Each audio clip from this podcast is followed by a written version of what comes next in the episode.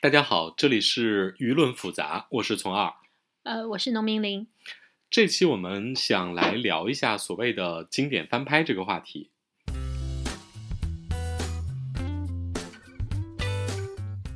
这种还有一个呢，就是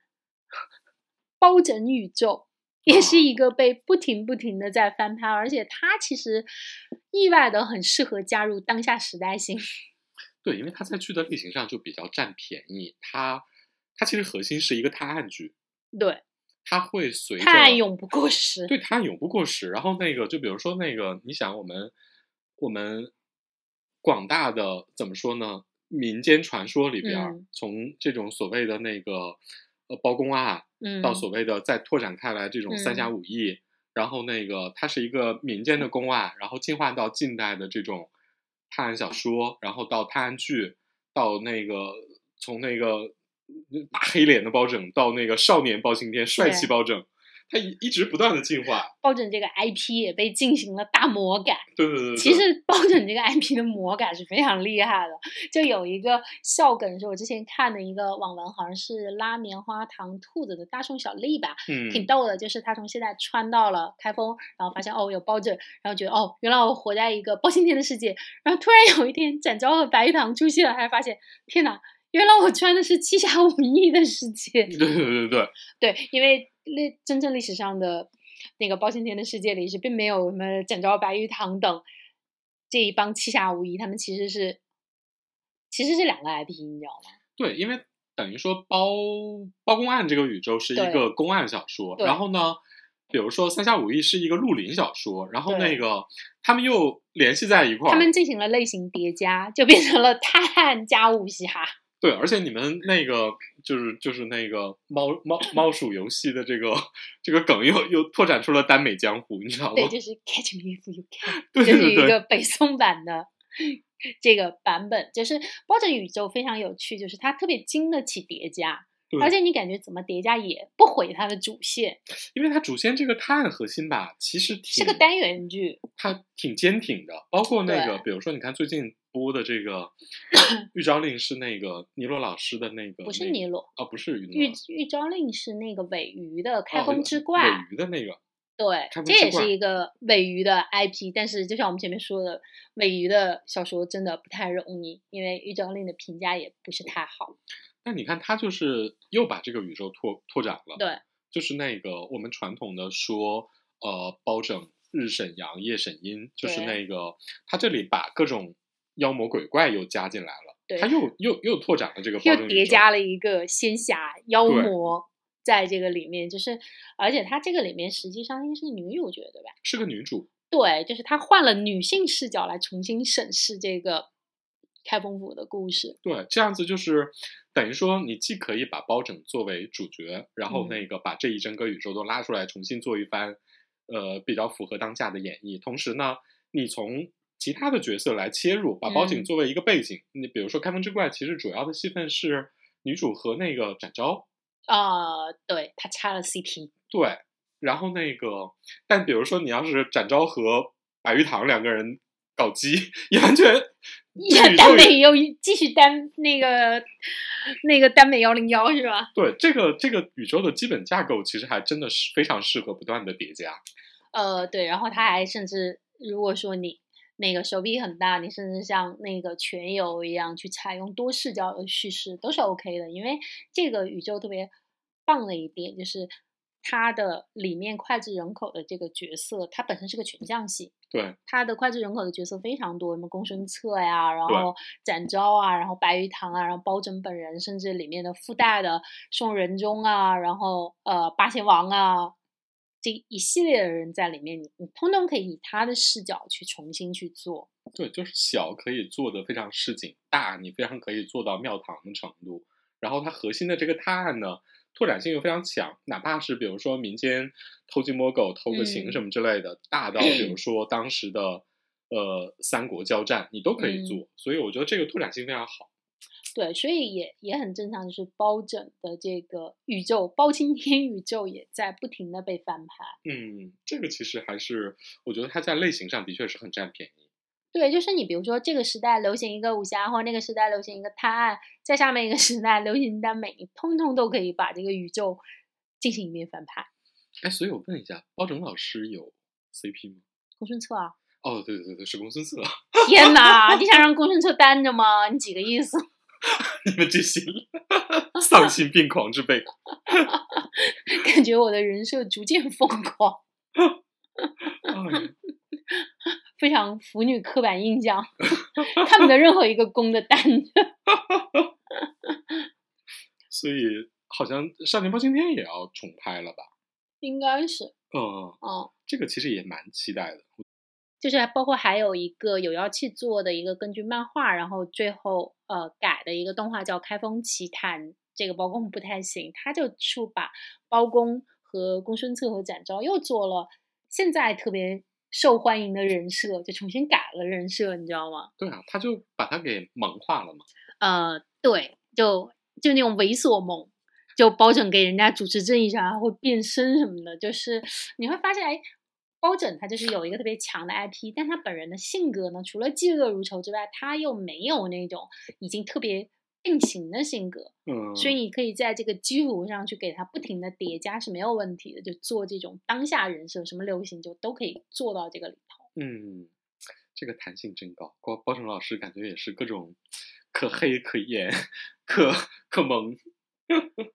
对，所以像这种就是属于弹性非常大的 IP。哎呀，感觉包包拯宇宙还是出了不少好作品。哦，对，而且它属于造型能力其实蛮好的。对。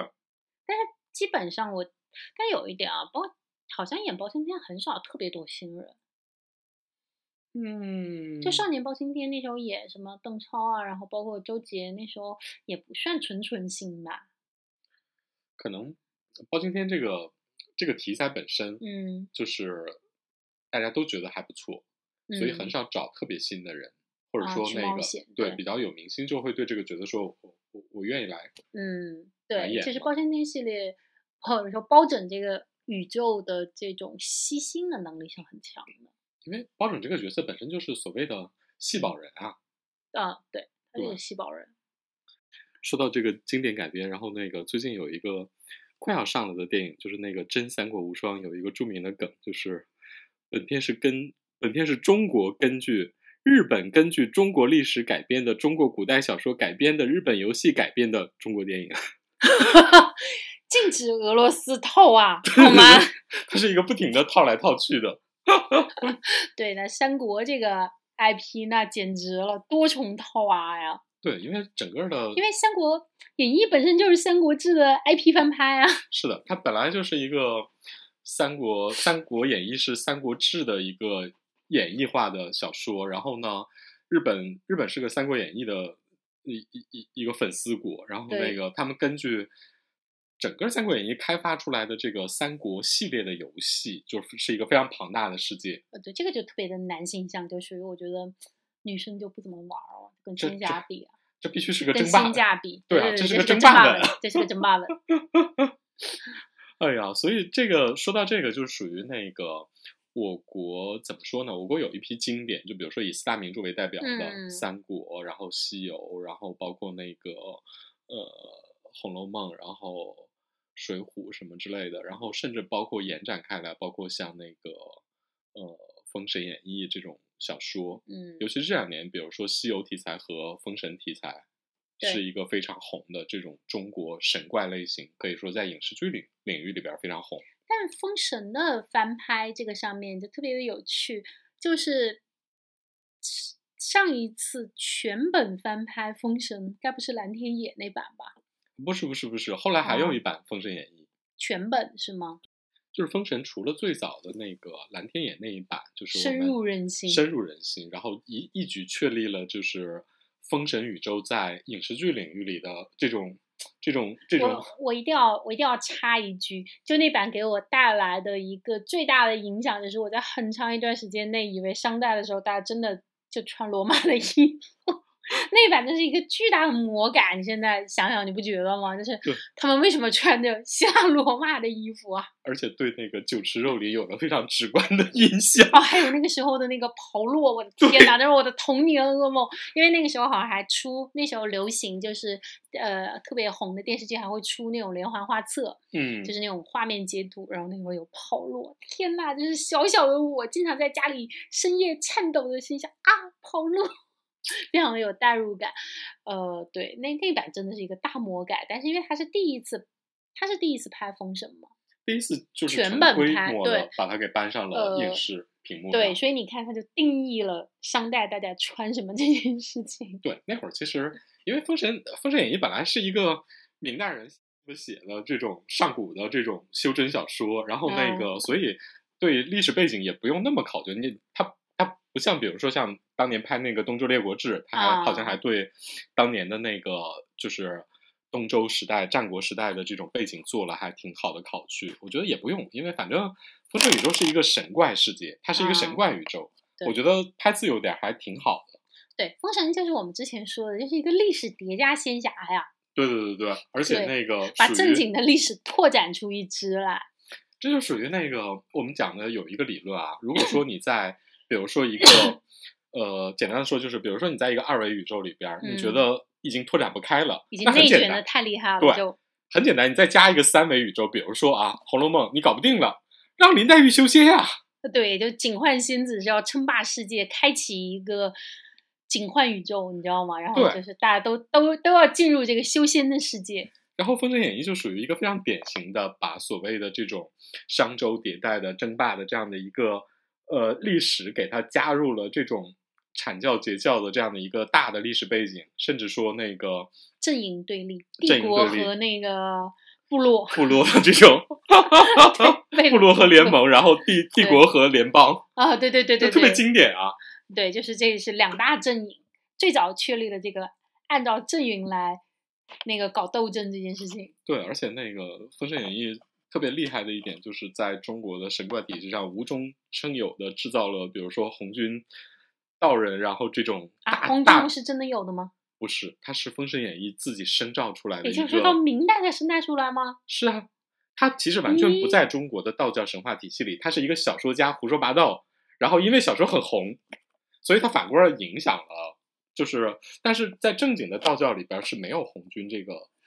人你物看的，，这就靠一己之力生长出一个，生长出一支，然后后来所有的改编里都有。 对啊，你看现在后来网文所有的很多这种修仙或者说那个嗯仙侠类的这种网文里边都把红军老祖作为一个重要角色，甚至对，你你你你去搜一搜，我穿成了红军老祖的这种文也特别多。对对对对对所以这也这也是属于你知道那个 YY 作者本人很厉害， 对，就对这个 IP，对这个道教神仙 IP 就深加了一个上去。哎呀，但是还是很就是整个的封神宇宙，实际上我觉得是它是完全基于中国的神话体系里边创造出来的一个非常完备的这样的一整个的神怪世界。所以说这两年红，我觉得是非常有道理的，因为它是怎么说呢？一方面是对这种中国中国式的仙仙仙侠和神怪有一个自己的阐述，从西游一直拓展到呃封神，而且这两个世界还是有有有联动对，有联动的部分，这点就很好。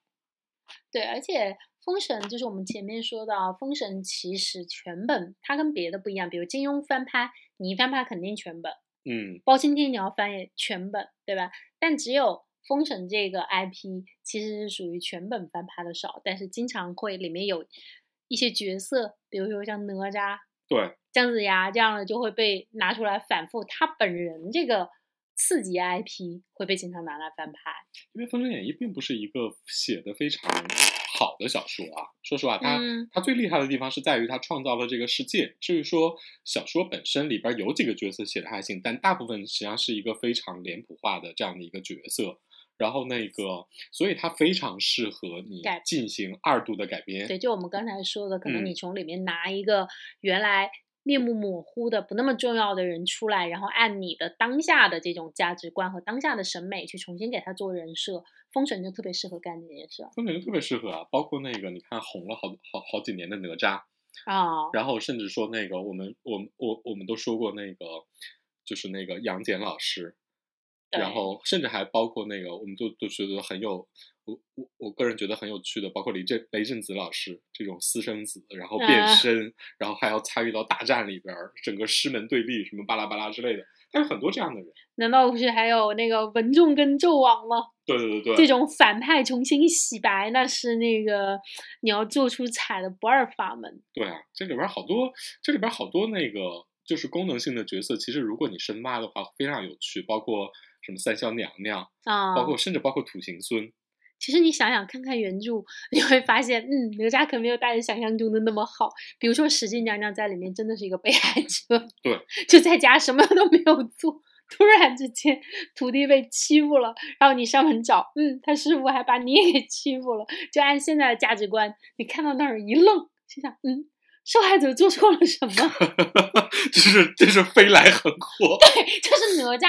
哪吒的相关世界里，你会发现有很多人飞来横祸，包括什么东海三太子什么的，夜叉什么的，心想，嗯，都做错了什么？ 所以你看，就是如果说那个，这也是就是你有改的余地的一个对特别大的地方。就是他原来的那个价值观和人设有非常多可以动的部分，而且你动它不影响到这个角色的魅力，反而可嗯能会增加这个角色的魅力。对，而且就是《分裂演义》里边儿好多人都是都是机械人，就是执行这个封神大任务，然后那个各种被调来调去的，所以说你反而很容易根据这个行径来赋予它更深层次的精神追求和更好的这种这种人生的经历。我觉得这个是封神世界特别好做的一个一个内容，然后那个甚至说从这点上来说，我觉得它比西游还甚至还更好做。哦，对，因为它有一个非常大的搭架构，嗯西游》其实本身是个公路片啊，对，而且它的主角就是那些，而且你说你能把孙悟空的性格魔改吗？很就难，因为我孙改悟到一定程度也就差不多了。对，因为孙悟空本人是一个性格太鲜明的人了，嗯而且他他的那种反抗和独立感，其实是我觉得他是超越时代的。对，就是你很难说啊，这个人的性格过时了，他的价值观过时了，我们把它改一改，很难，这样会损害到这个角色本身的魅力。哦、哎呀，感觉它就没有那么大，就是所以后来呢，就是呃，西游 IP 比较有趣，就是大量写西游的书都把西游那个不是纸上化，而是阴谋化了。更流嗯行的一个趋势是把它阴谋化，就是背后有一盘大棋，然后这些人就是里面的棋子，然后在这个里面不停的崩的。然后封神呢，就是本身就是一盘大棋，本身就是一盘大棋嘛，对，就是三清之间的战争嘛。呃，对，然后就是反映到下界的这个商周迭代嘛。对，就是从这种所谓的神，然后那个君，然后到再到臣，再到民，就各个角度其实都非常非常可以讲。对，就它有一个特别立体的一个架构，但它嗯本身写呢、又没有写的那么的像金庸那样把一个人给写绝了。对，你很难说你你你怎么去超越金庸？对，所以呢，就是其实东方不败原来在金庸小说里反而魅力不是那么好，对啊，稍微有点猥琐。 他他是一个，他也是一个，他像扫地僧一样，就是那个嗯他是设置成了一个，我觉得是一个意向性的东西。对，是一个像一个老大哥似的那种精神上的威胁。对，所以说那个就是好的改编，就是把这种精神化的东西，一个象征性的东西，把它真正写成一个人。对，然后把它落地，给它对赋予血肉，在这个骨架上贴上肉，因为风神就是一个特别好的骨架，但它它就是特别好的骨架，就是 肉掉的稀里哗啦，或者这个对肉本身也很柴，所以你在它的这个基础上重新去给它补肉是相对是容易的，就是看你你你选择哪个方向而已。就中国的，你知道这种这种古代的这种套路小说啊，包括《封神演义》，包括甚至包括后来的那个呃《蜀山》，嗯，都是这个路子，就是他搭了一个很好的框架，但是对这些人呢，骨肉其实是骨肉和精气神儿都是缺的，对你其实很好补。就是可以让这个工具人动起来。对，所以从这点上来说的话，我觉得说《封神世界》，甚至说这两年没有那么太红的《蜀山》系列，我觉得其实是，呃，一个是我觉得它是在类型上是占优势的，这种嗯东方神怪片的优势；另外一方面就是它从改编的难易程度来说的话，说实话，我觉得它是提供了一个很好的情节框架，但是在人物对的精神世界上，你能够注入比较现代的当下的东西来打动大家，我觉得这点很好。就它有一个特别好的设定。对，你在它的这个设定下，它就有点像一个联合设定，就是有一个设定，然后你可以在这个设定上去自由的再进行发挥，嗯，算算是一个自由改编吧。就是作为后来的改编者，你在这这样的 IP 里，你的活动空间是更大的。而且你就是呃，我们刚才谈到的，比如说类型叠加，在这方面做也比较容易做。什么《封神叠加探》吗？就比如说那个今年过年期间谁演杀了的黄那飞个演的那个哪吒，他就是把啊那个，嗯，算是把末世，然后把那个赛博朋克，然后甚至说那个这种这种民国民国风、嗯都叠加到这种封神宇宙里来。对，我还曾经看过一个文，脑洞特别大，我特别喜欢，叫《废土西哦游》，就直接是西游世界移到了一个近未来的一个废土世界，就西游叠废土，就是公路叠废土，再再叠神怪和科幻，就脑洞超大超棒，但是它太简了，因为真的很难写，你像那个很难演绎。就是那个那个前两年上映的那个《蜘蛛侠平行宇宙》，嗯，它就是把各个背景不同的多维世界的蜘蛛侠放到同一个世界来执行同一个任务，对，它就产生了非常好的碰撞的效果，呃，而对且赋予了每一个蜘蛛侠不同的 人设，人生， 就非常好玩儿。我觉得它就是叙事特别，它叙事特别精确，因对为它是一个大群戏啊，所以你要让各个世界蜘蛛侠过来，然后你马上就能看出他是哪个世界的，然后能让所有的蜘蛛侠迷觉得说，哦，他就是那个时代，因为就是那么几场戏，嗯，你就要把他的性格出来，然后他最显著的特征你都要勾勒出来。那个叙事真的是非常精到，而且他当时我记得他非常有爽点的是他的那个分镜和那个整个视觉的呈现是很耳目一新的。特别时髦，是特别是那种怎么说呢？美国的那种，一方面他把那种老式的那种复古漫画的嗯风格给继承下来，同时又表现了最新的这种，比如说 hip hop 这个时代啊的这种对感觉。我觉得这个是一个特别有时代性，但同时设定上又非常新奇有趣。但整个故事其实是又又又是一个特别经典的简单的故事，对，就他的故事不复杂，就没嗯有任何你觉得很难懂的部分，他也没有给你来一堆什么时空穿越啊，然后这个什么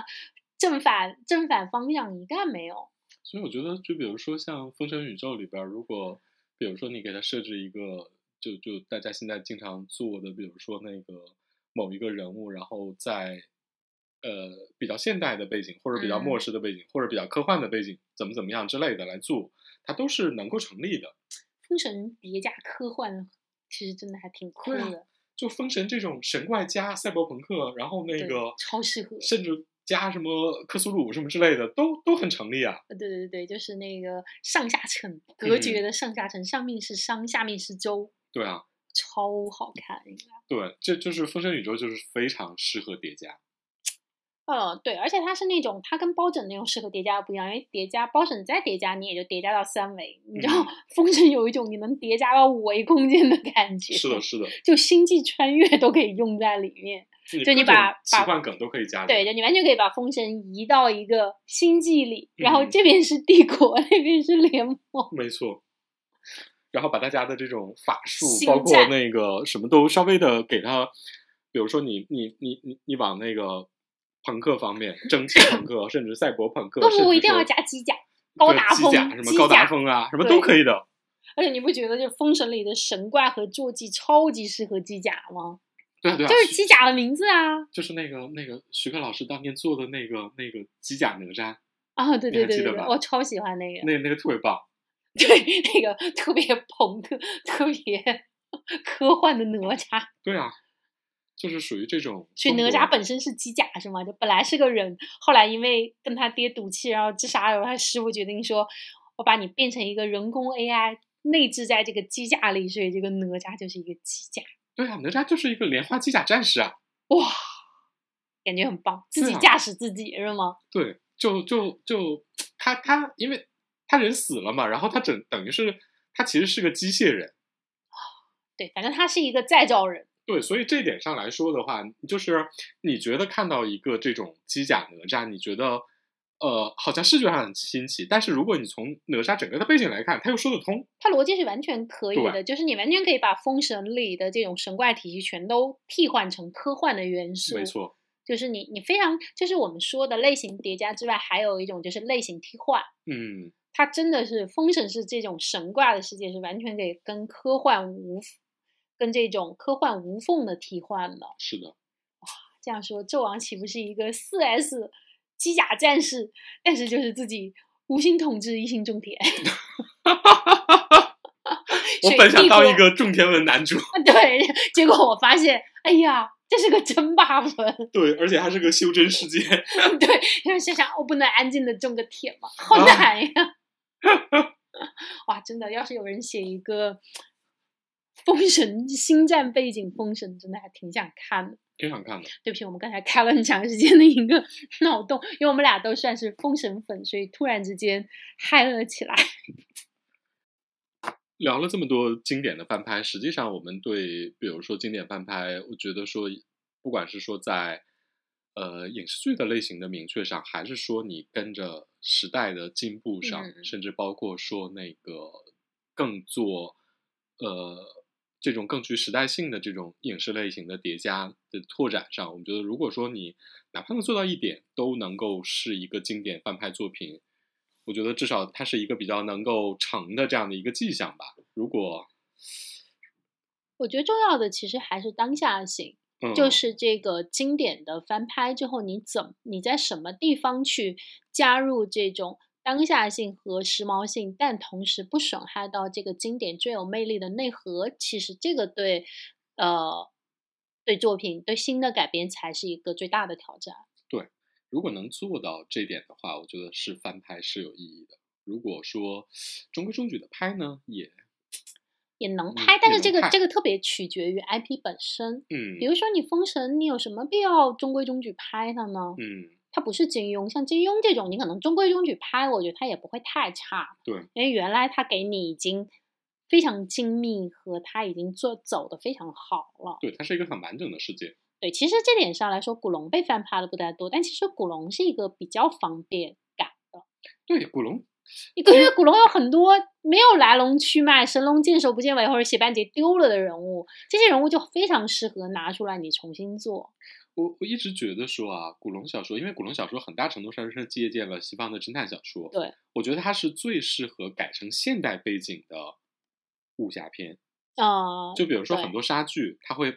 它它直接还是按照原来的情节走，对但是它完全放在一个现代社会做一个现代化的演绎。我觉得古龙其实是特别适合走这个路线，那不就是那个英国改那个福尔摩斯吗？对啊，就是这个路线。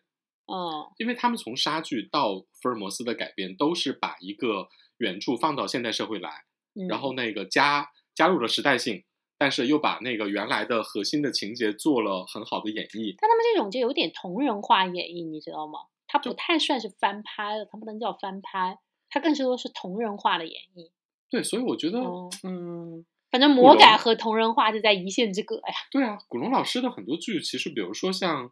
比如说像陆小凤，嗯，或者是像，就就是他更偏探案剧的那几个片子，都很适合这么改。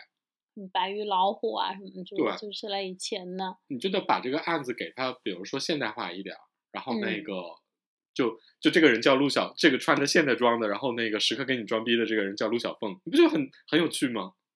呃，就很酷啊。对啊，一下子就是你又占了 IP 的便宜，然后那个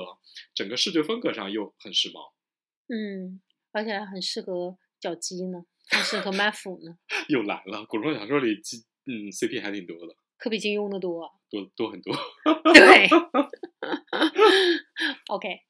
好吧，今天就对经典翻拍就先聊到这儿。期待期待。嗯，